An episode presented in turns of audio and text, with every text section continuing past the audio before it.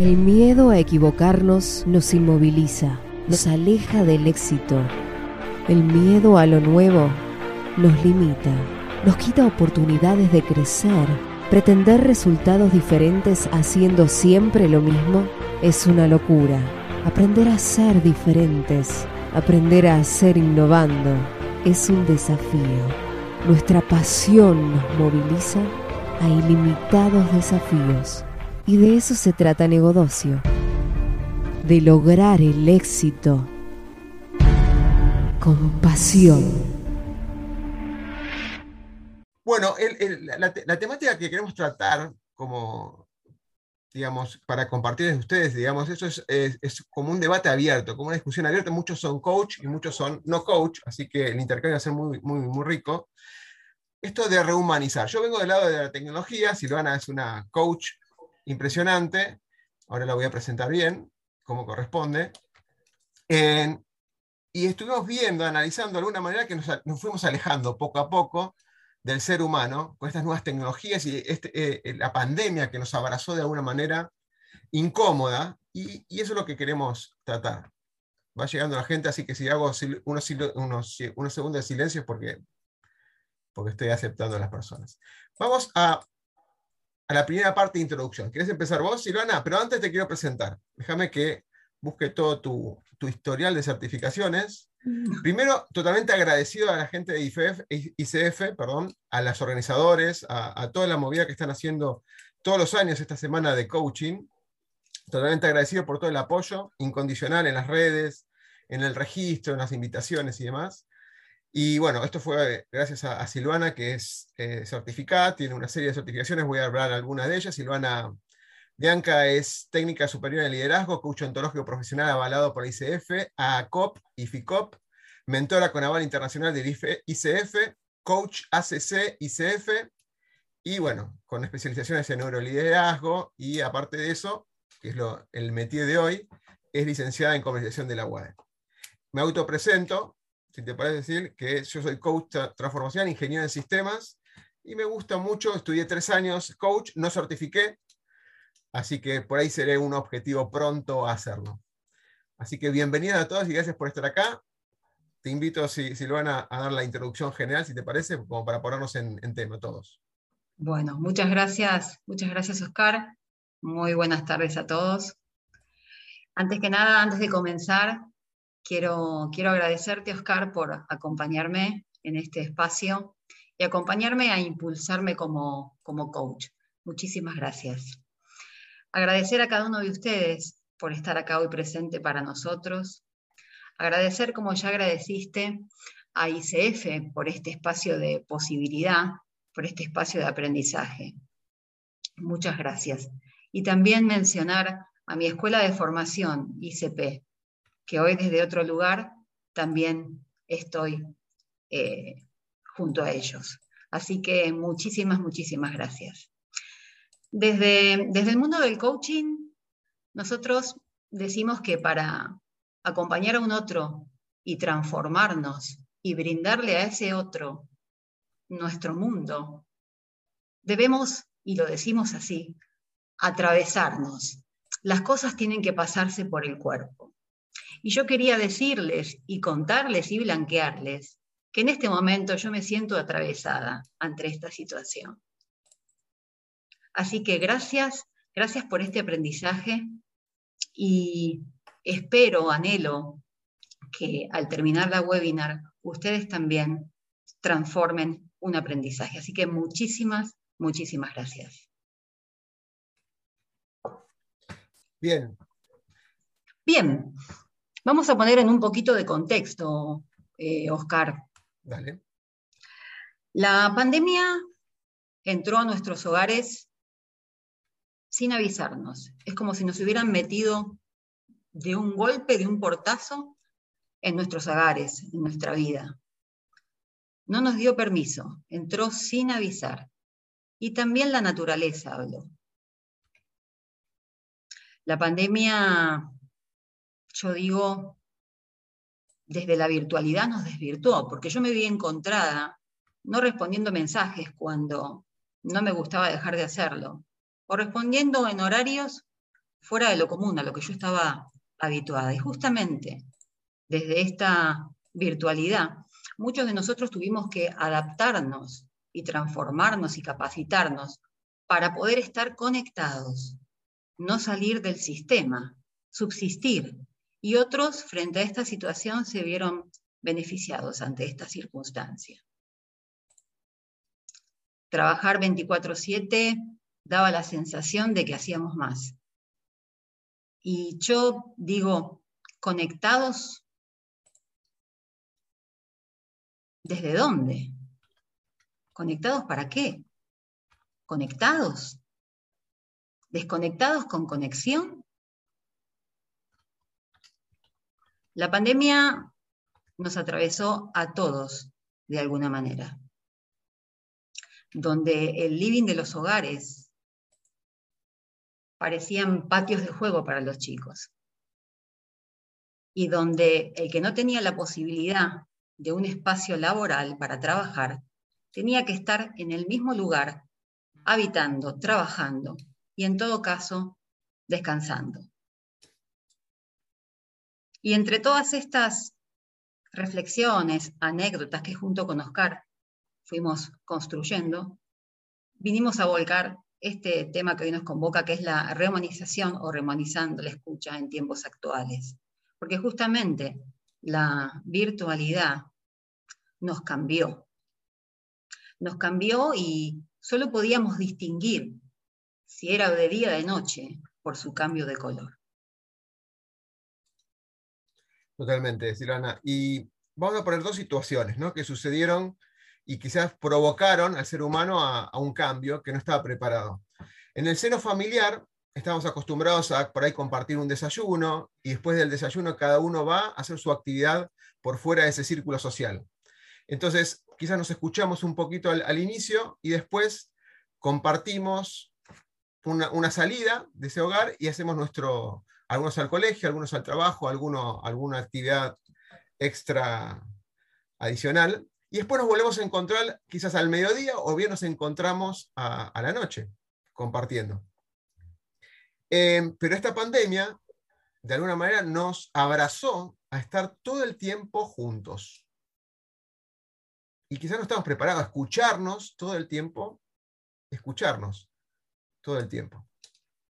Em, en el trabajo, paradójicamente, íbamos al trabajo, ¿sí? Y, el tiempo que nos llevaba, aunque sea caminando, tomando un colectivo, el subte o lo que fuera, estábamos en el seno familiar, hacíamos un ejercicio de, digamos, de, de movimiento, de espacio intermedio, dice transmuting en inglés, donde íbamos a, al trabajo y nos íbamos preparando para entrar al trabajo de alguna manera. Y ahí nos, reuníamos y nuestro modelo mental y nuestro pensamiento se preparaba para escuchar temas de trabajo, ¿sí? o temas de ese círculo social laboral. La pandemia cambió eso. Así como en el trabajo nos alejábamos, pero nos acercábamos, ahora nos alejábamos y nos juntábamos por un medio digital. Y ahora vamos a, ¿por qué hacemos esas aclaraciones? Por, por los diferentes temas que queremos compartir. Algunas son propias del coaching, de la terminología académica, pero después en el pensar eh, en conjunto vamos a ver que tiene mucho que ver este impacto. Entonces, con el teletrabajo, el trabajo a distancia, todos alejados físicamente, pero juntos virtualmente. Con algunas cositas que vamos a, analizar, cómo se empezó a filtrar el poder de la, comunicación o las conversaciones. No era lo mismo. En ese alejamiento también cambiaron los modos de liderar. Muchas personas estaban acostumbradas a liderar con, las conversaciones y con la observación. Y escuchaban, no solamente por la escucha, que ahora eh, te voy a pasar, Sil, para, para explicar lo que es la escucha en este término que lo queremos analizar ahora, sino que al observar también escuchábamos, al mirar también escuchábamos. Entonces, de golpe y porrazo cambió ese paradigma y dejamos nuestro escuchar se redujo casi a un tanto por ciento, un 20%, ahora vamos a ir a eso en un ratito, con respecto al 100% del poder de la comunicación o de la escucha que podemos llegar a tener. Y empezaron a aparecer diferentes factores. El liderazgo y el tema de, de liderar, no solamente por lo presencial, no alcanzaba en la virtualidad. Como dijo Silvana recién, juntarse la familia y separar el trabajo de lo, social o del trabajo de la familia no, no funcionaba, porque por ahí muchas personas no tenían ese espacio. Era lo mismo, era la misma mesa donde se comía, donde se trabajaba. por ahí muchos no tienen la posibilidad de tener un espacio propio para, de alguna manera, mentalizarse y voy a escuchar del trabajo. No, estaba el estudio, el trabajo y la parte social, todos juntos en la misma mesa alrededor. Entonces, esa problemática de la escucha, ahora la vamos a analizar desde la perspectiva más académica, y vamos a, los invitamos a todos, obviamente, los que quieran levantar la mano y, participar en esta, en esta conversación, serán bienvenidos. Em, eso fue, cambió y nos cambió de una manera que no podíamos, eh, de alguna manera, no la podíamos cambiar, porque había un poder más allá de nosotros, no, no quiero usar la palabra obligación, pero nos presionó a trabajar de una manera en que no estábamos preparados en una situación que veníamos acostumbrados a hacerlo de una manera en forma inconsciente. Algunos le, pueden llegar a decir que es un quiebre, ¿sí? Porque obviamente nos hizo aprender, pero algunos ese quiebre no les permitió aprender, sino los abrazó en el miedo o en una emoción que no pudo ni siquiera escucharse a sí mismo. ¿Sí? Vamos a la explicación de alguna manera de lo que es la escucha. Sí, cómo no. Bueno, muchos habrán escuchado escucha, escucha activa, estar presente aquí ahora, desde mí, estar despierto. Y desde el lenguaje comunicacional, en equipos de trabajo, escuchar, escuchar activamente tiene que ver con una estrategia, una herramienta. Pero desde el coaching ontológico, el escuchar es para mí la elegida y es una distinción y una competencia. El escuchar tiene que ver con el oír, pero el oír es solo biológico y eso solo no alcanza. El escuchar por ser seres racionales, por ser seres conversacionales y ser seres lingüísticos, que ahora un poquito les voy a contar, eh, no alcanza. Tiene que ver con la interpretación y la percepción. O sea que el escuchar tiene que ver con el oír, con el percibir y con el interpretar. Justamente escuchar y chequear lo que dijo el otro porque justamente escuchar valida el hablar. Nosotros quizá suponemos que porque hablamos en voz alta, nos están escuchando. Y justamente no es así, porque el hablar solo no alcanza, justamente tiene que ver esa brecha interpretativa, porque nosotros somos seres interdependientes, somos seres que habitamos en conversaciones y gracias al lenguaje que nos habita y que vive en nosotros existimos. Y de ahí es donde podemos expresarnos, expresarnos desde el lenguaje, porque desde el mundo ontológico, desde el estudio del ser, nosotros decimos que el lenguaje justamente no es inocente, que toda palabra tiene su intencionalidad. Y justamente el escuchar, el chequear que dijo el otro o no dijo, valida el hablar, ¿sí? Crea espacios de intimidad justamente abre o cierra posibilidades, porque justamente desde la escucha y desde esa presencia, nosotros podemos crear espacios de intimidad y de confianza. Lacan decía, usted sabrá lo que dijo, pero nunca lo que el otro escuchó. Por eso unos dicen lo que dicen y otros escuchan lo que escuchan. Y justamente eh, contándoles esto, seguramente se habrán se, recordarán lo que ahora voy a transmitirles en reunión de amigos, reuniones de trabajo, donde quizá todos los que participaban, cada uno intentaba exponer su postura y hablaba más alto, como si fueran escuchados. Y yo me pregunto, ¿no? Y les pregunto, ¿para qué? ¿Para ganar? ¿Para tener razón? ¿Para validarse? ¿Para acreditar su identidad? Ustedes, ¿para qué escuchan?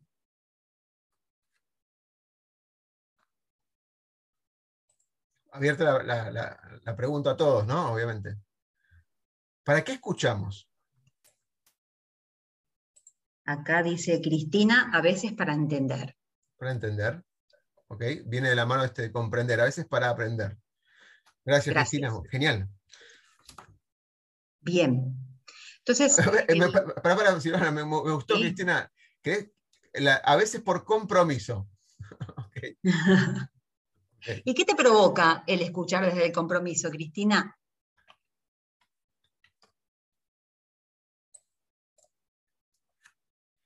¿Estás por ahí? Porque no te veo en cámara. ganas de no escuchar, dice. Ganas de no escuchar.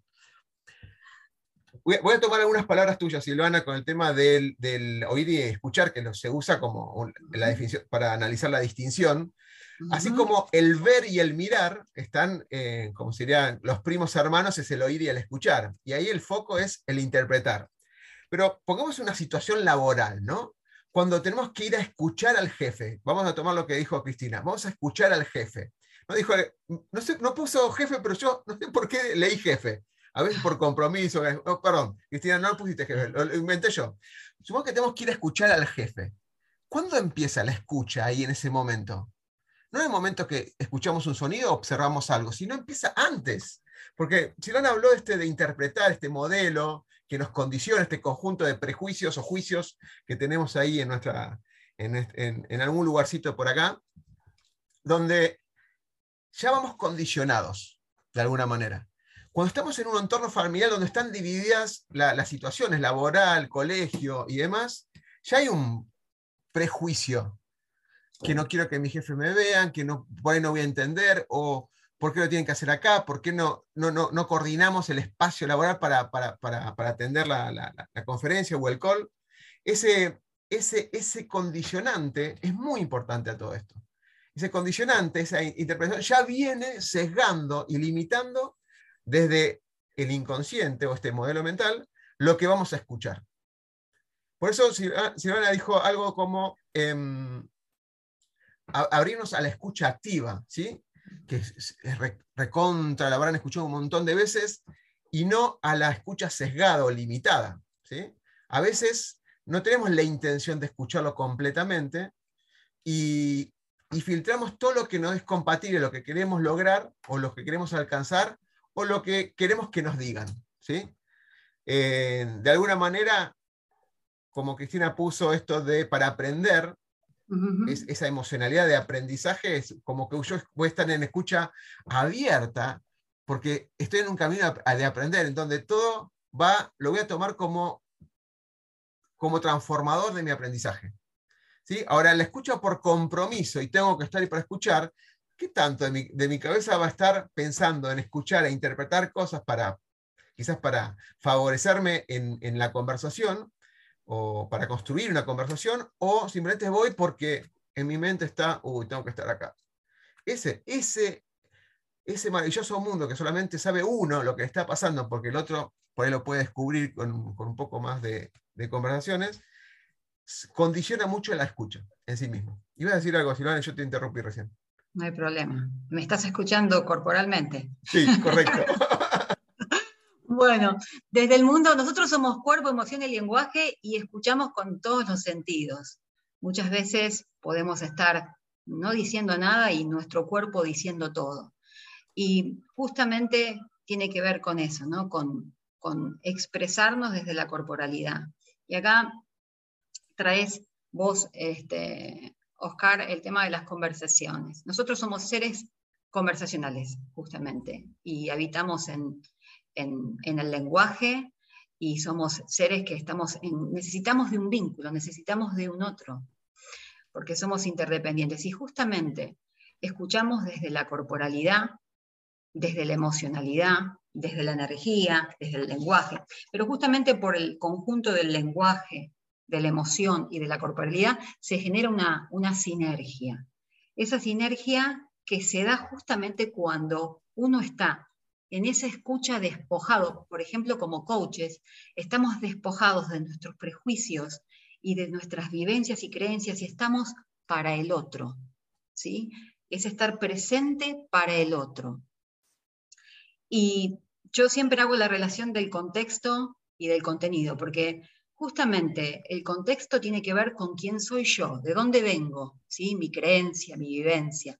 Y el contenido tiene que ver con ese espacio conversacional, laboral, personal, donde justamente si yo cambio de observar cambio de manera de ver ese contexto, esa creencia, esa manera de mirar las cosas, seguramente mi contenido, mi relación también va a cambiar. Justamente nosotros podemos, por ser justamente seres racionales frente a lo que nos dicen alguien, nosotros podemos interpretar desde la corporalidad, entenderlo y reaccionar con una emoción. Porque como seres humanos eh, nos manejan las emociones y hay emociones primarias y emociones secundarias. Las emociones primarias son las que nos acompañan toda la vida y que son seis básicas. El miedo, la sorpresa, la alegría, la tristeza, el asco y el enojo. Las secundarias no todas las vivenciamos, pero están allí.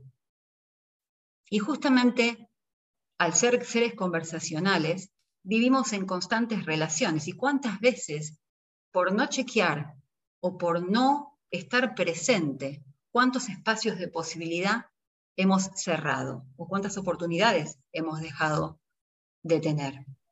Yo tenía un profe en la materia de liderazgo ontológico, materia que justamente muestra el comportamiento humano en las organizaciones, y él nos decía, estamos a una conversación de distancia. Y yo me pregunto, ¿cuántas conversaciones necesitamos para lograr un objetivo? Para que un jefe hable con su colaborador, para que un colaborador hable con el equipo, para que lo que nos importa cambie en su contexto la relación. Totalmente.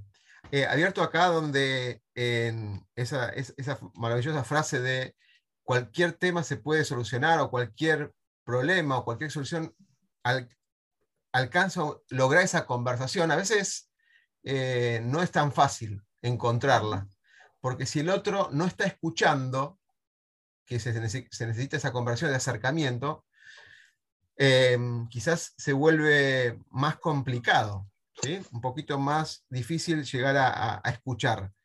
Eh, a, esa persona que necesita una conversación. Me quedé con algo que lo pasamos por alto porque estaba explicando esto y voy a volver a, los, cuadrantes. ¿Alguna vez alguien habrá visto alguna película de Charles Chaplin, alguna de, del cine mudo, donde no hablan, pero escuchamos todo lo que sucede ahí? De alguna manera no están hablando, es una música de fondo, hay palabras, pero hay mucho gestual, mucho de la mímica, mucho del expresar con el cuerpo, como dice Silvana. Y a ver si me dejan, ahí está.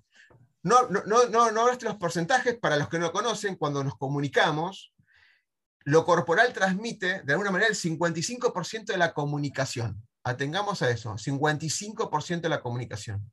Las emociones, cuando nos comunicamos, que es el tono de la voz, si grito, elevo la voz, le doy una tonalidad diferentes, es el 38%. Cuando hablamos de, las palabras, los vocablos, el lenguaje en sí mismo, eso solamente transmite el 7% si tomamos como un todo la conversación al 100%. La energía la dejamos aparte, no para discutirlo acá, pero es eso que cuando estamos uno a uno, esa, esa anticipo, esa sensación, esa energía de intercambio que de alguna manera escucho del otro y puedo transmitirlo al otro, eso lo vamos a dejar en otro momento. Ahora, ¿qué pasó con la pandemia? Creo que nos fuimos comunicando de alguna manera de la mitad para arriba. Algunos, fíjense, hoy por hoy tenemos 18 personas, de las cuales seguramente no todas están prendidas la cámara. Seguramente no están prendidas la cámara. Porque nos acostumbramos a esto. Entonces, ¿cuántos de los que no están prendidos la cámara, particularmente, pueden transmitir en lo corporal? O sea, ya desde el vamos en la transmisión de un equipo y unas reuniones, 55% menos de lo que yo puedo observar y escuchar del otro en lo visual. No lo tengo. Las emociones, ¿sí? Si me funciona mal el sonido y demás, o no se expresan como corresponde, las emociones por ahí sí tengo ese 38%. Y el uso de las palabras, sería un 7%. Imagínense cuando estoy hablando y solamente utilizo el chat, utilizo el WhatsApp. Las emociones no hay ahí, por más que le ponga muy fuerza de voluntad a las eh, los emoji, que le pongo muchas ganas para transmitir una emoción con un emoji. Pero un chat representa 7%. Y acá hace mucho sentido algo que le queremos mostrar, que es eh, cuáles son los problemas que puede haber en una comunicación, expresado en nueve, nueve situaciones puntuales.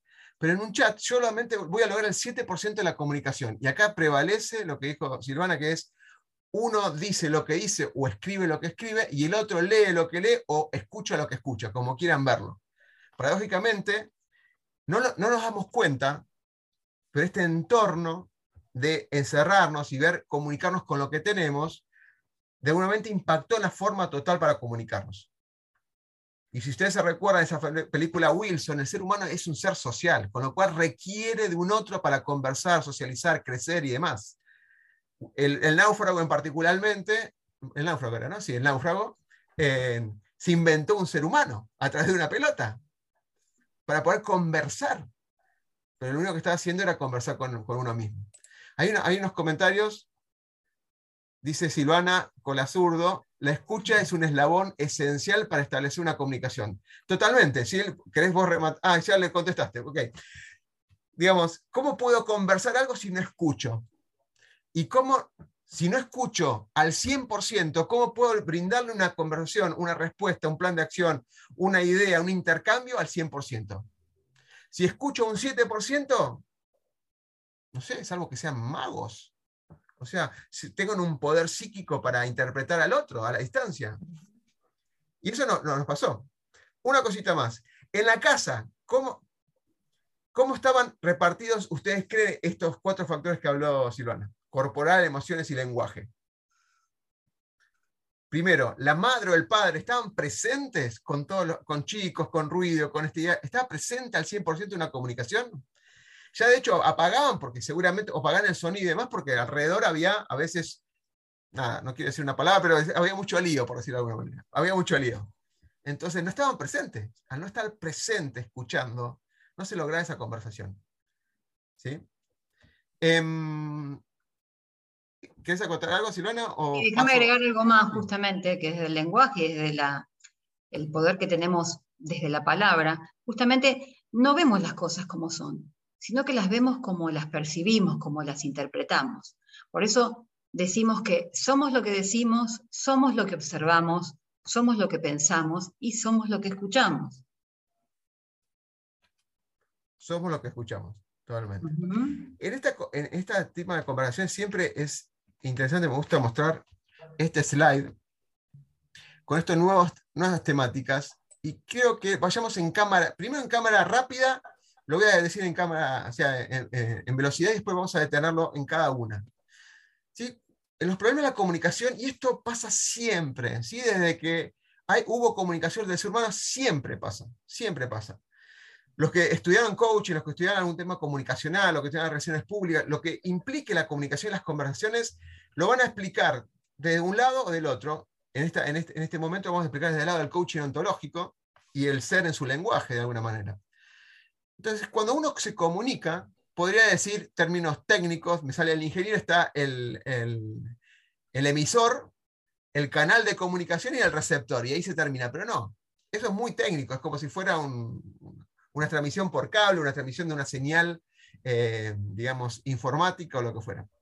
En cambio, en la comunicación del ser humano existe primero lo que pienso decir.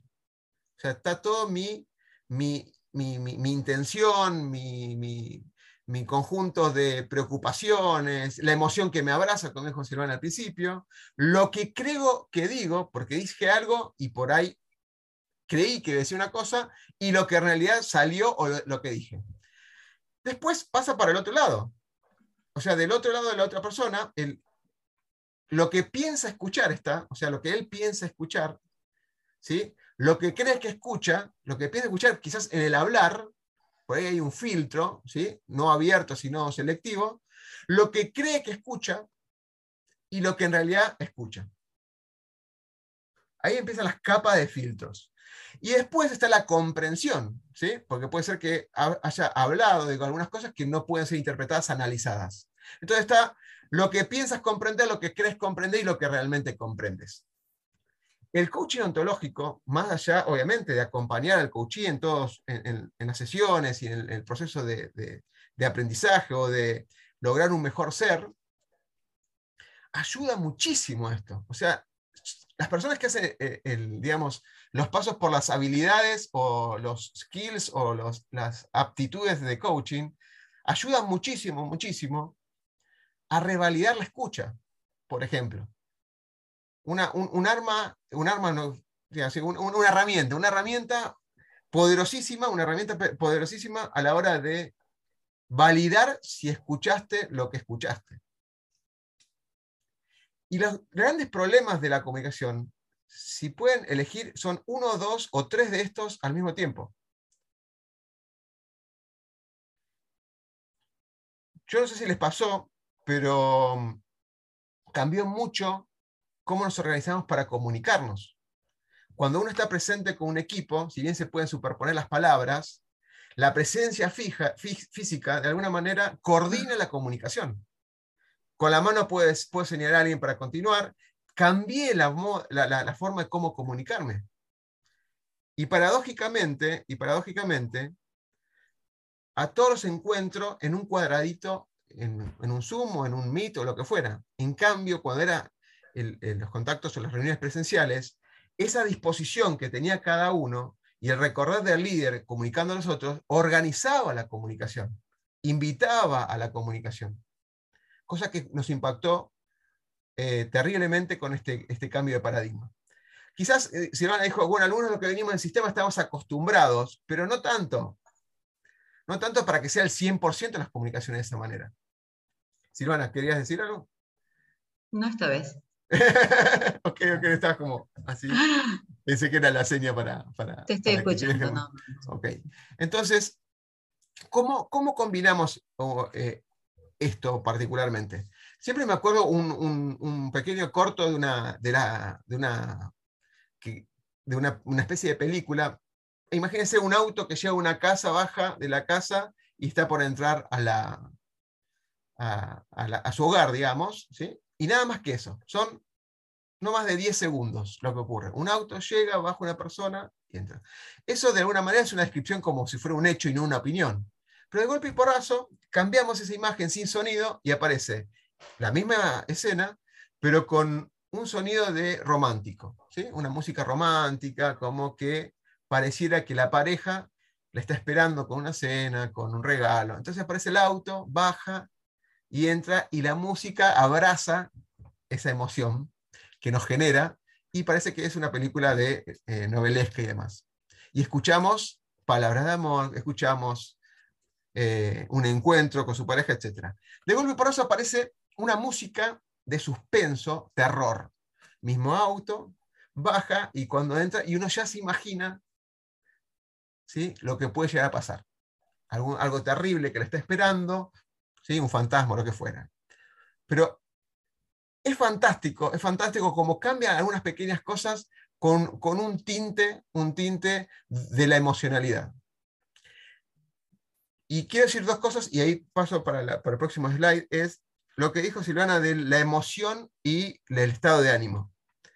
Muy provocado en estas situaciones, em, he tenido charlas donde las personas le cambió la manera de cómo hacían las cosas, cómo venían haciendo.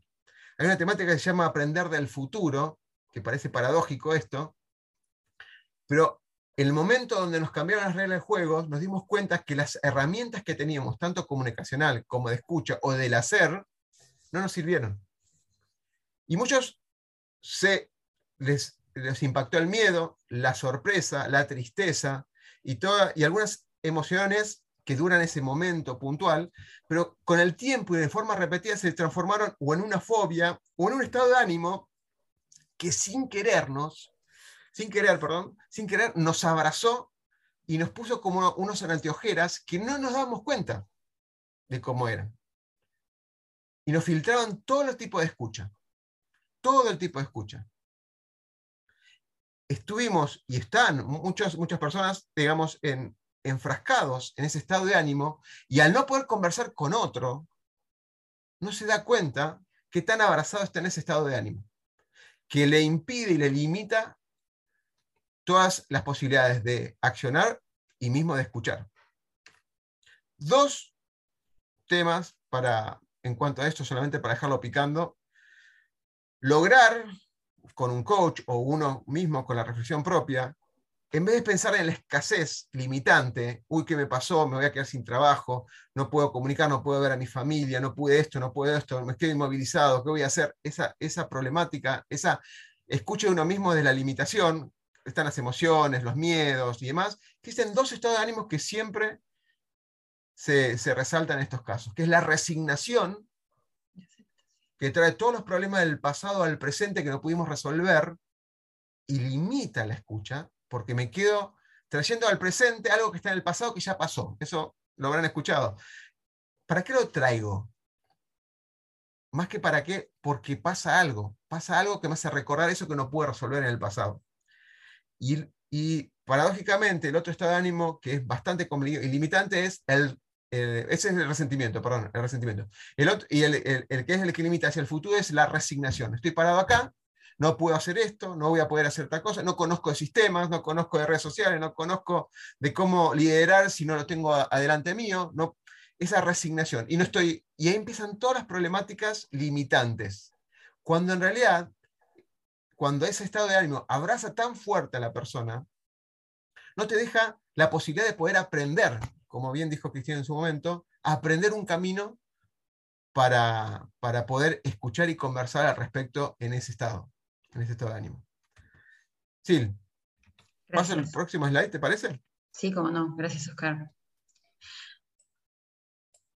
Y si tan poderosa es la escucha, tan poderoso es el silencio, porque justamente el, el silencio es escucha, porque sin decir podemos estar diciendo algo o podemos estar diciendo todo. El silencio es un recurso comunicacional nos permite reflexionar, es como hacer un stop. Como coach, acompaño a un otro a que tenga ese espacio de reflexión, escuchándolo, escuchándose, para que sepa qué piensa de lo que dice, qué siente cuando dice lo que dice. Por eso es la importancia de, de estar presente desde el silencio, como coach para acompañarlo y como coachí o cliente para que pueda escucharse, por eso hablamos tanto del escuchar, escucharse. Yo, y esto lo transfiero a, espacios de, equipos de trabajo, de, liderazgo, ¿no? porque tiene que ver con toda la, la comunicación. Y hablando del silencio, me escuchaba y yo decía, hemos perdido la, la escucha de los silencios. A mí la, pandemia, me, entre tanto ruido, me invitó al silencio. Me invitó a, a cuestionarme, a preguntarme si todo lo que he hecho en mi vida, más allá del contexto y de la situación cambiante, quería seguir haciendo lo que había hecho.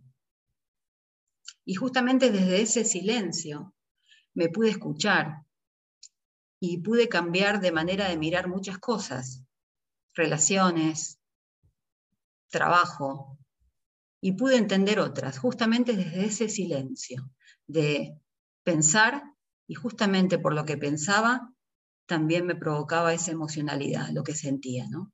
Por eso la importancia de, encontrarnos en el silencio. ¿Qué desafío el silencio? En la primera vez que me coachearon, digamos, en, en, ICEBA, yo estudié en ICEBA, a diferencia de Silvana que estudia en ICP, eh, qué poderoso cuando estás contando tu problema y demás, y le das una justificación. Creo que los seres humanos somos, buscamos siempre una, una, eh, una definición razonable que justifica que lo que estamos haciendo está bien, ¿no? O sea, si pasa algo, buscamos una, una una explicación razonable que nos tranquiliza. ¿sí? Eh, y en el momento cuando yo, se me acababan las palabras, mi coach me miraba, esa mirada que dura, que puede ser un par de segundos, pero que dura, te moviliza la incomodidad y decís, ¿y qué más qué querés que te diga? ¿Qué quieres que te diga? ¿No te dije ya todo? O sea, ¿qué más? Y estás así y te das cuenta que estás viviendo esta aceleración que te, que te, implica las redes sociales, los entornos, eh, el bombardeo de noticias, ¿sí? En un momento no sabes si no logras buscar ese silencio dentro tuyo, si vos estás viviendo la vida o si la vida te está empujando. Particularmente me gustó esa foto, esta foto cuando la pusimos porque me hace recordar varias cosas. Una es cuánto nos costó lograr un espacio de silencio en esas casas familiares donde está padre, madre, hijos, ¿cómo logramos el silencio? Cuando antes sí lo teníamos, quizás, de alguna manera. A los que viajaban en auto, de alguna manera, por ahí lograban ese silencio cuando se, iban de un lado para el otro. En los momentos que se iban todos al colegio, había un espacio de silencio para la madre o el padre que se quedaba en casa. No, no quedaron espacios silencios. Y es muy importante porque el silencio, como en la música, el silencio es una nota musical.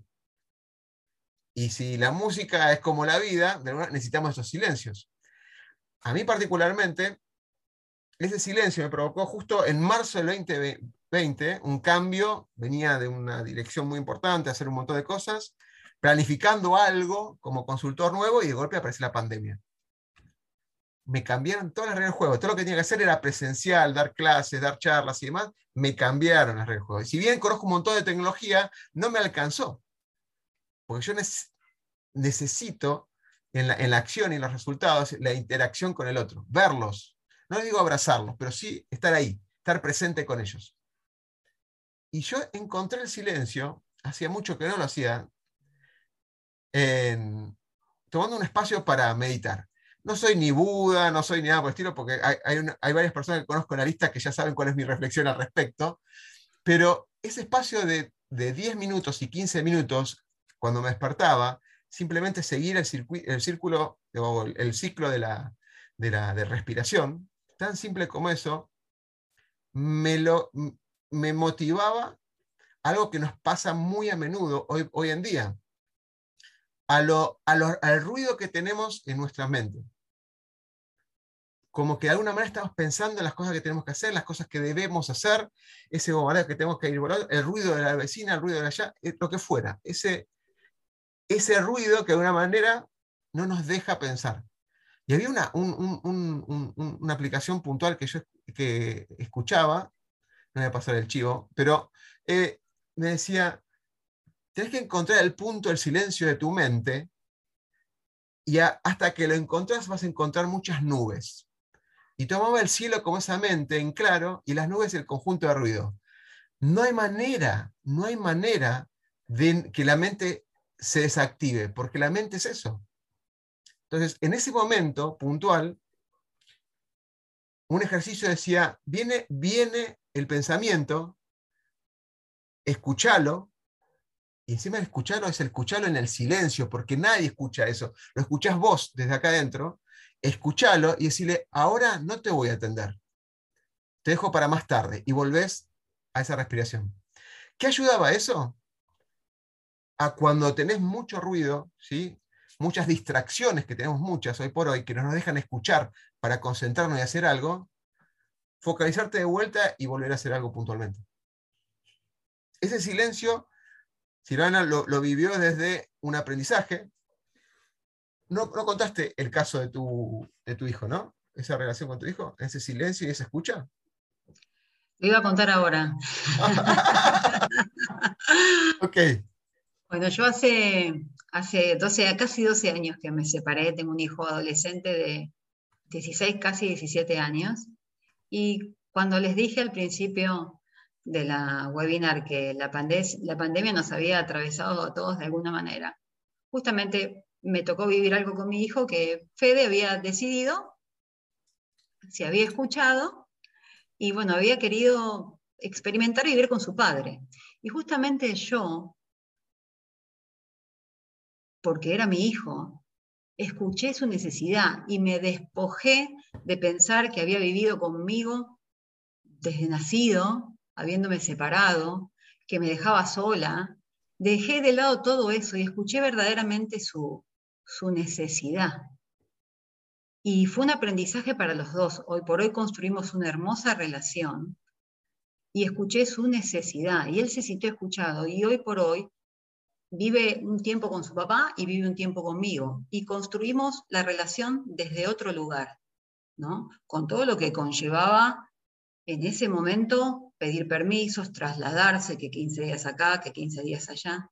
Y justamente desde esa escucha de querer conservar el vínculo con mi hijo y no, no dañarlo y entenderlo, porque era, era un aprendizaje para mí, fue un aprendizaje para mí y fue un aprendizaje para él, porque además de eso, se imaginarán que cuando me transmitió eso, eh, tuve una cadena de emociones y tuve que rediseñarme constantemente para poder entenderlo, escuchar su necesidad y aceptarlo. Y hoy tengo una relación hermosísima y agradezco que haya pasado eso, porque gracias a eso yo pude cambiar otras cosas, rediseñarme desde otro lugar para otras cosas que yo quiero. Y bueno, esa es la importancia de, esa escucha, ¿no? Cuando uno quiere, quiere lograr un objetivo, cuando le importa una relación y quiere conversar, ¿no? de cuidar todos los vínculos, porque nosotros somos vínculos. Siempre, siempre, siempre construimos vínculos. Excelente. Me quedo con el silencio y con el tema de la intención. Cuando logras ese silencio, ¿a quién estás escuchando? A vos mismo. Si en el caso, así como vos diste el ejemplo, Silvana, te hubieras escuchado a vos, a tu yo anterior, digamos, seguramente no estabas preparada para la escucha que estabas describiendo tan, tan, amorosamente eh, recién. La intención, una vez que despojas todo ese ruido que está en tu mente, la intención, en claro, es voy a tomar el ejemplo, pero voy a dar un ejemplo después para mí, es, yo me imagino, no digo que sea así, es, mi intención qué es? ¿Retener a mi hijo en mi casa o mi intención es que mi hijo sea feliz? Entonces, en, esa apertura, en esa apertura, con todo lo que implica, ¿sí? porque es un cambio también para vos, y, aventurarse al cambio, eh, lo, lograste y, aplaudo es eso que, contaste, que es, le escuchaste 100% con el corazón, como decimos, ¿no? Em, cuando pasan algunas situaciones también en lo laboral o en lo personal, siempre yo recaigo en la pregunta, el famoso ¿para qué? que es, digamos, la pregunta eh, que siempre uno dice, pero es ¿cuál es la intención y cuál es tu propósito? Cuando me preguntan, estoy mal por esto, yo hice todo bien, no, me, no, me, merezco tal cosa, entonces, ¿qué, estamos escuchando en ese momento? El problema de la persona en este momento que le sorprendió una situación, o estamos escuchando y entendemos nuestro propósito de vida de alguna manera. No quiero llegar al extremo de que si todos encontraron su propósito, si, hubo una pregunta, generalmente cuando hay una crisis, como pasamos, empezamos a reflexionar mucho, ¿tiene tanto sentido? ¿Tiene tanto sentido dedicarle tanto tiempo al trabajo? Cuando nos dimos cuenta con esta pandemia, en el aprendizaje, el balance de lo familiar y lo laboral. El 71% de los jóvenes hasta 24 años, de 18 a 24 años, no quiere volver a las oficinas. Y, la, y, la, y digamos, la edad más baja, que son los de 50 para arriba, es casi el 54% que no quiere volver a la oficina se dio cuenta que el trabajo no es un lugar. El trabajo es un hacer, son objetivos, es escuchar, es dialogar, es conversar, pero no necesariamente un lugar físico. Para algunos sí requieren ir, porque no pueden escuchar y no pueden no, no, pueden lograr la concentración para lograr por todo el ruido y todas las distracciones que tienen alrededor. Conviene ir a la oficina porque dejo esto acá, me voy a la oficina y, y manejan muy bien lo que es el, espacio laboral y el espacio familiar al trasladarse de un lado para el otro. Pero si el 71% de las personas no acepta de alguna manera, a lo sumo, un trabajo híbrido, es decir, que sea presencial y a la distancia, algo ya ha cambiado y no va a volver a, o sea, no va a volver a lo que éramos en 2019. Pero eso debió desafiarnos a formas comunicacionales diferentes. ¿sí? Em, me quedé con el tema de la intención de vuelta, es pensar qué es lo que, cuando voy a, buscar una conversación, a lograr una conversación, ¿cuál es la intención? Silvana lo dijo al principio también. ¿Qué quiero? ¿Ganar esa conversación? ¿Quiero colaborar en esa conversación? ¿Qué, ¿Cuál es la intención en sí? ¿Que me aplaudan? ¿Cuál es la intención de esa conversación? ¿Para qué quiero esa conversación? Y creo que ahí uno se va a predisponer para. Pareciera que cuando uno eh, eh, debe imponer su voz o tiene que anular la escucha de los demás, es como que eso es una autoridad o el poder, digamos, trasladado en algunos ambientes laborales en sí. Pero ha pasado justo, también pasó hace, no muy lejano, donde eh, una persona eh, no fue escuchada. ¿sí? De alguna manera conversaba sus opiniones y demás, y de otro, otro lado no estaban escuchando y no le pidieron, no le pidieron una revalidación de esas palabras, sino que simplemente escuchaban lo que, filtrado lo que querían escuchar. Lamentablemente era algo como negativo. Y no sé, eh, o una parte de las personas no se dieron cuenta que se quedaron con tanto negativo que nunca validaron con el otro. Quizá no tenemos todas las posibilidades de usar un montón de frases verbales, lenguaje, las emociones, lo gestual, como para apoyarnos y brindar un, elementos discursivos para llegar a la otra persona y conversarlo. Y en ese caso particular, la persona oyente no oía, perdón, no escuchaba, no escuchaba, sino que era filtrado para lo que quería. Y se fue armando todo un modelo mental alrededor de una persona cuando la realidad era otra. Y, y lo más interesante de esto y paradójico es que nunca revalidó con la otra persona lo que estaba pensando y tomó una decisión crítica, muy crítica, que, mm, que se va a dar cuenta con el tiempo. Que esa decisión crítica que tomó se va a dar cuenta que no fue por una realidad vivida, sino que fue por una realidad interpretada. Bien, me quedé, me quedé con eso, perdón. Em, vamos a, no sé si te parece abrir el. Nos quedan dos slides, decime. De la familia y preguntar qué viene qué que cambió en la escucha en la familia, a los que quieran eh, participar. ¿Qué creen que pasó en la escucha de la familia? El silencio me incomoda, chicos y chicas. ¿Qué pudo haber pasado? ¿Qué piensa que pasó? ¿Qué fue lo más Acá Cristina dice la empatía. ¿Cambió la empatía? ¿Se generó empatía? Cristina, ¿se generó empatía? Si quieres abrir el micrófono, ¿eh? no hay problema. Ay, acá estoy, acá estoy. Genial, gracias Cristina, gracias. Eh, en, mi análisis, por ahí dentro de, pues yo también trabajo con clientes, pero desde otro aspecto, eh, observé como que hay mucha más empatía, como porque no, te, no quedó otra, otra situación que convivir con el otro y en algún momento se generaban diálogos que, en otras ocasiones nunca hubo. Entonces, eh, se generó empatía, por ahí entender lo que sentía la otra persona, o por ahí verlo en situaciones, porque al estar todo el día juntos, algo que situaciones o emocionales que antes se escondían salen a la luz, o, las otras personas del entorno se dan cuenta.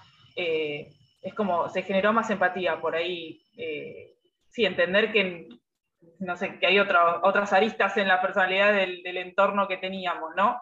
Eh, en mi análisis. Así que espero, gracias por, escuchar. Gracias, Cris.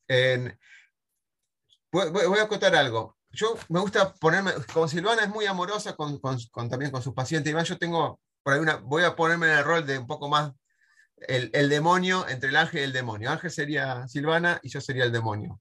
La empatía totalmente, ¿de acuerdo? Pero también generó que expuso esas emociones que quizás o violentas o críticas, que pasaba desapercibido porque era un momento y después se dispersaba, lo teníamos en todo momento, esa, en esa relación, que se veía, digamos, al 100% del tiempo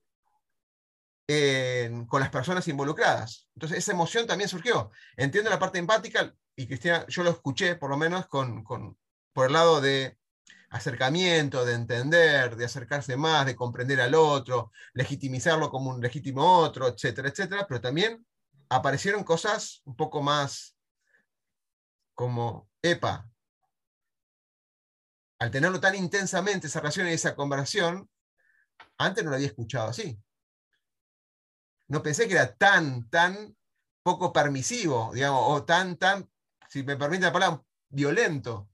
Por ahí esa violencia pasaba ocasional y se dispersaba porque no, no teníamos el constante acercamiento que provocó este, esta situación. Y creo que ahí nos dimos cuenta. De hecho, las tendencias dicen que hubo más divorcio que de otros años, paradójicamente. O sea, la parte de amorosidad que brindaba Cristina, por un lado, ok, pero por el otro, pará. Descubrí mi verdadera pareja. ¿sí? ¿Quién, más he dado como un ejemplo? Silvana, ¿vos tenés un ejemplo así como de familia? ¿Alguien más se anima? O el, el, próximo es laboral. Total puede decir un amigo de un amigo, total está bien, es un buen ejemplo. ¿Alguien se anima? Joel, Gonzalo, Georgina. ¿Quién se anima? Lucas tiene, tiene, tiene pinta de ser un buen conversador. no te equivocas. Tiene, tiene, tiene, tiene, tiene, por la parte corporal. Justo estaba escribiendo para saludar que en un ratito tenía que salir, pero no aporté porque mi opinión era muy parecida a, la, perdón, no registré el nombre de la persona que habló recién. Cristina, Cristina, eh, Cristina. Cristina, bueno, esa fue mi, mi sensación también, la de que a partir de la pandemia el hecho de, de, encontrarnos casi obligatoriamente eh, habilitó a conversaciones que, que antes eh, se dispersaban por el solo hecho de que no compartíamos tanto tiempo juntos o teníamos la posibilidad de escaparnos de esas conversaciones. Eh, esa fue, para, para mí lo viví desde un lugar extremadamente positivo. Sí, por eso no aporté mucho más porque iba en la misma línea que ella. E, e, excelente. No, no, Lucas, por, la parte corporal tenés una, actitud así como que es interesante la conversación. Te gusta transmitir, porque se veía así por lo menos en el silencio. Gracias por prender la cámara, sobre todo. Te hago una pregunta. ¿Vos sos coach, Lucas? Soy coach, sí, sí, sí. Te, hago una pregunta de coach, ¿sí? Dale. Em, viste que hay, una, un, hay un tema de las conversaciones que hablan de eh, ofertas y pedidos. O sea, estoy esperando que me, que me ofrezcan algo o estoy pidiendo cosas y en la, en la, en, en, la conjunción de aceptación y demás se logra un compromiso, ¿no? Yo pido ah. algo, el otro acepta, se logra un compromiso y demás. ¿Vos ves que, qué pasó con eso en particular? Porque estoy, estoy haciendo una especie de... de sí. ¿Qué, ¿Qué, pasó en relación al, al, compromiso? Sí, es decir, ¿vos, vos crees que la gente eh, pide más en estas circunstancias o ofrece más? Te, doy un ejemplo, Lucas, para, para que lo vayas pensando. Es, al principio aplaudíamos a los médicos, aplaudíamos a todos los que gracias, o sea, agradecíamos que es una revalidación del ejercicio de las acciones y el resultado que hacían el otro, aplaudíamos y agradecíamos lo que hacían. Lo que los médicos, que si bien era su trabajo, lo ofrecían desinteresadamente en cierto momento. Y aplaudíamos y aplaudíamos porque pensamos que esto era un periodo corto. Y después nos convertimos en donde, ya está, ya pasé la pandemia, ahora denme a mí, ya aguanté todo lo que tenía que aguantar, entonces lo que quiero escuchar es ofrecimiento, ofrecimiento, ofrecimiento, ofrecimiento. ¿Pedirme algo más después de estar un año encerrado? No, no, no quiero que me pidas nada, quiero escuchar ofrecimiento, ofertas. Eso es así como un poco más cómico, digamos. No sé si voy a responder de forma directa, pero creo que se pueda acercar a, lo, que, a lo que preguntas a veces eh, escucho de la pandemia esto de que la pandemia nos transformó. Y yo creo que en realidad no nos transformó. Yo creo que el que quiso aprender, aprendió. Y el que quiso profundizar lo que era, para bien o para mal, por llamarlo de algún modo, también pasó en ese, en ese sentido. Eh, no sé si responde a, tu pregunta, ¿no? Pero, pero creo que, el que quiso aprender aprendió y muchos siguieron en, la misma línea, ¿no? No sé si la pandemia en sí no, nos transformó desde algún lugar, salvo los que querían o, eligieron transformarse.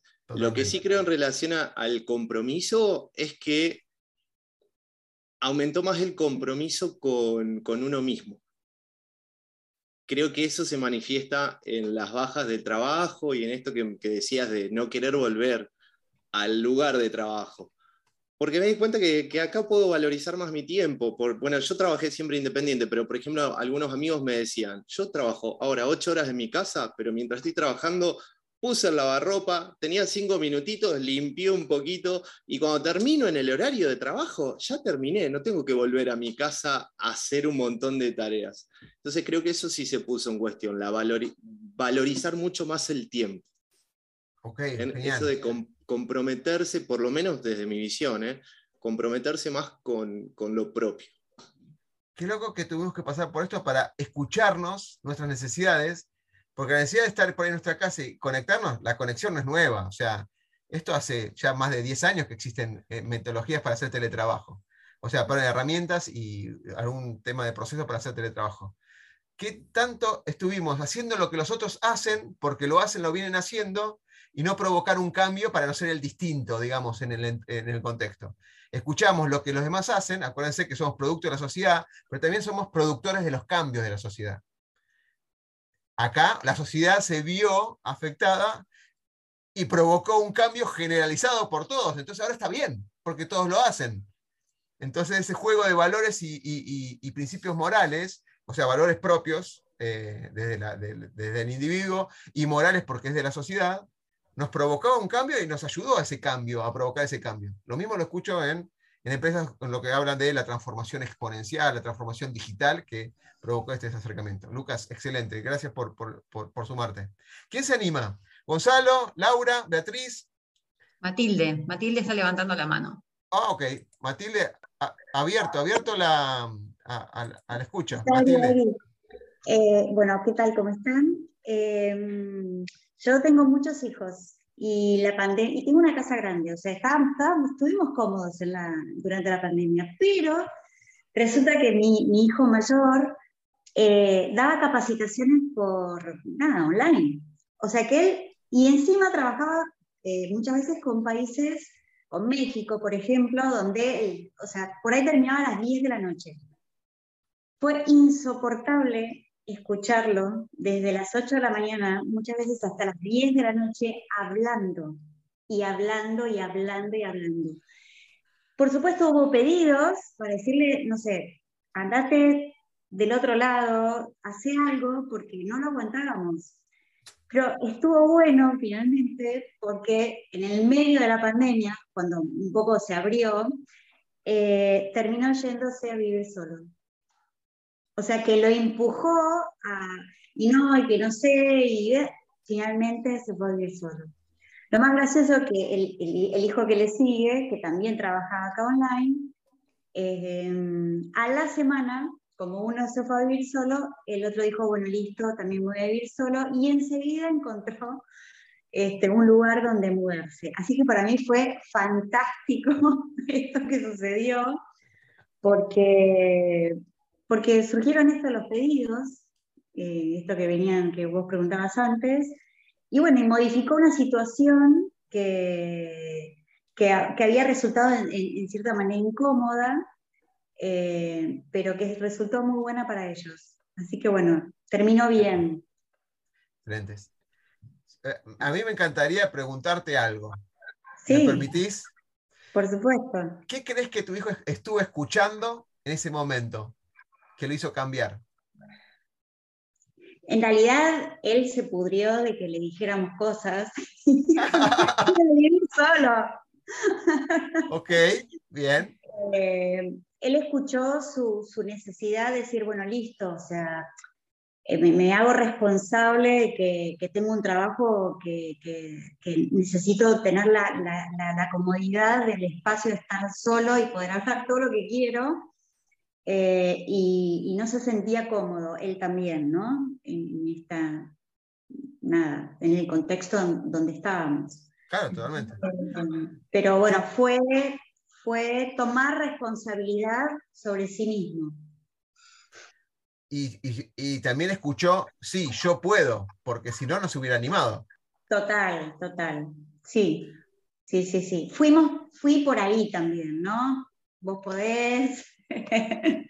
es, cuestión de animarse, de que organices, no sé, qué sé yo. Este, lo ayudé a, buscar de alquiler departamento, todo eso, o sea, lo acompañé pero en realidad fue, bueno, a ver, es el momento. Mira, qué bueno, qué bueno. Gracias, Matilde. Excelente, ¿eh? muchas gracias. ¿Quién más? justo, ahí se me fue, perdón. Vamos a poner teletrabajo para cambiar la imagen nomás. ¿Quién se anima? Claudia, Cortantese, ¿quién levanta la mano? Uno más que nos queda unos minutitos y vamos a cerrar con, con algunas ideas. ¿Quién se anima? A ver, le vamos a ayudar un poquito. ¿Qué observan de esta nena? ¿Qué puede estar haciendo esta nena en esta imagen?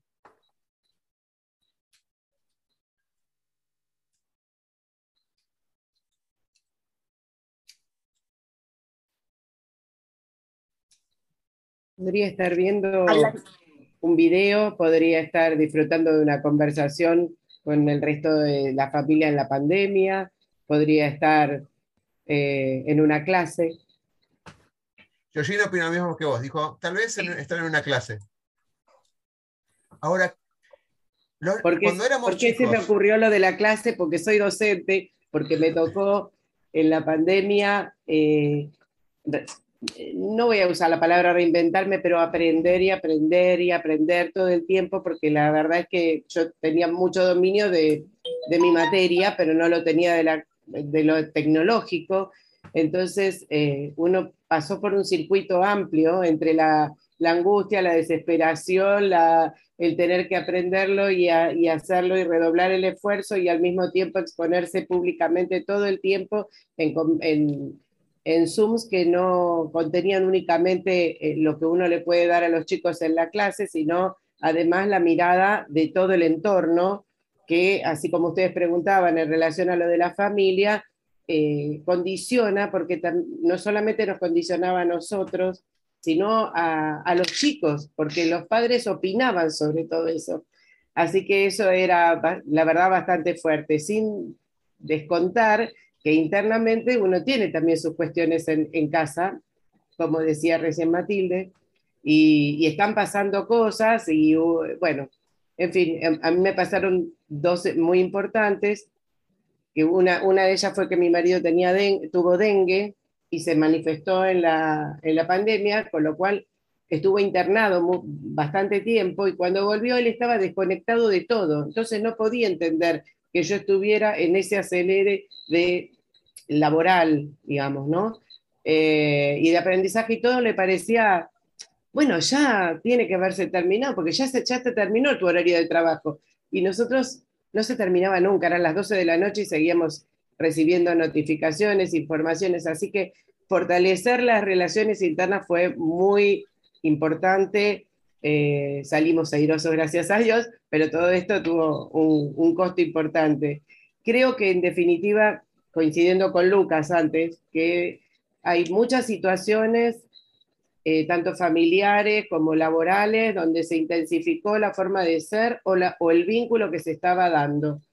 Y en algunas otras, como vos, Ocar, preguntaste, eh, por lo laboral, a mí me tocó descubrir a personas con las que comparto todos los días en el colegio que no, no había tenido la posibilidad de, digamos, del intercambio cotidiano. Pongámosle, si yo digamos, tengo un circuito, conozco a determinadas personas, pero no, tengo, no tenía una relación vincular tan estrecha con la secretaria de la escuela. Y acá dependíamos de la secretaria de la escuela, que pobrecita parecía Banelco, porque estaba abierta a las 24 horas para atendernos, pero eso generó también un, un estrecho vínculo con, más allá de lo laboral. Y bueno, esas cosas, claro, eh, fueron positivas y algunas otras volvieron a ser lo que eran cuando volvimos a la, a la cotidianeidad en la escuela. A veces nos agrupamos a través del miedo, ¿no? Ese miedo que estamos compartiendo juntos, pero estamos acá y vamos a hacer lo mejor que pueda para contribuirlo. Te quería hacer una pregunta, ¿qué, ¿qué, te pasaba a vos cuando estabas en esas charlas de Zoom y o no te prendían la cámara o no sabías qué pasaba y en un momento saliste de la inconsciencia y pasaste a la conciencia y estabas hablando de una computadora, porque no estabas hablando a personas, estabas hablando de una computadora. ¿Qué te pasó eso la primera vez? Bueno, la primera, eh, creo que el corazón me latía a, mil por hora, eh, que estaba mm, ansiosa. Eh, ya con la segunda o la tercera, hasta me, animé a que compañeras que les pasaba lo que me pasaban a mí le dijera, no te preocupes, sumate a mi clase, vos das tu parte y yo doy la mía. pero igualmente en general lo, computacional o lo tecnológico lo manejaban desde el colegio o secretarios o directivos que estaban presentes durante la clase. Y a mí me, me tocaba más en la conexión y el vínculo con los chicos. Ok, gracias Laura por eso. Muchas gracias, Laura. Acá, Laura, Gil se está despidiendo. Gracias, Sil, por, por haber estado con nosotros. Te mando un beso, una amiga. Y acá Laura Curra dice, estar adaptándose, cambiando hábitos, reaprendiendo a aprender. Tal cual, tal cual, Laura. Y permitime, Oscar, y comentarte, Laura, que vos hablabas de la docencia. Les voy a dar un ejemplo corto de lo que viví con mi hijo durante la pandemia. Cuando tenía, cuando venía a casa, que se quedaba conmigo, nos levantábamos, desayunábamos y cada uno iba a su espacio. Entonces, quizá a mitad de mañana me acercaba a preguntarle si quería algo. Yo de repente en su pantalla veía un montón de cuadraditos chiquititos minimizados. Y yo le decía, Federico, te están observando. No, no pasa nada porque es cámara apagada. Quizá al rato Federico, te están observando. Sí, mamá, hay, hay profes que nos piden las cámaras encendidas, hay profes que nos piden las cámaras apagadas. Pero cuando yo tengo las cámaras encendidas, eh, me quedo quieto. Sí, Fede, pero vos te quedás quieto, pero tu cara habla. Y justamente Federico fue escuchado hablando de corporalidad y de expresión, sin hablar, vieron que estaba en otro canal y terminó rindiendo eh, en diciembre unos objetivos. Así que fue un aprendizaje para él y fue un aprendizaje para mí. Justamente se los traigo para poner de manifiesto cómo el cuerpo habla y un otro que está receptivo al otro que está del otro lado puede observar y ver que no está justamente presente y en escucha. Claro. Totalmente. Gracias. Em, un comentario más, que es, y vamos a ir cerrando, el cuerpo verbaliza todo. Laura, ¿te animás a unas palabras, Laura Currá? Yo sé que no, te, cuesta hablar, pero... No sé si me ven, no me ven. Ay, acá estoy, acá estoy, acá estoy. Muy interesante todo lo, que se fue conversando y debatiendo en esta charla. La verdad que con respecto a, a lo que fue o es, sigue siendo durante un tiempito lo que es la pandemia, nos llevó a resignificar un montón de cosas, ¿no? Y puntualmente entre lo que es la escucha, el trabajo o el teletrabajo, ¿no? Creo que fue un empujón muy importante para generar los cambios que teníamos que generar, ayornarnos hacia donde nos teníamos que ayornar, pero principalmente animarnos a hacer esas cosas que quizás en lo cotidiano del día nunca teníamos el espacio para hacer empezamos a escucharnos en primera instancia más a nosotros mismos, a nuestras necesidades, a cómo podíamos cambiar, porque teníamos obviamente además muchísimo tiempo, digamos, como disponible como para poder emprender ese cambio.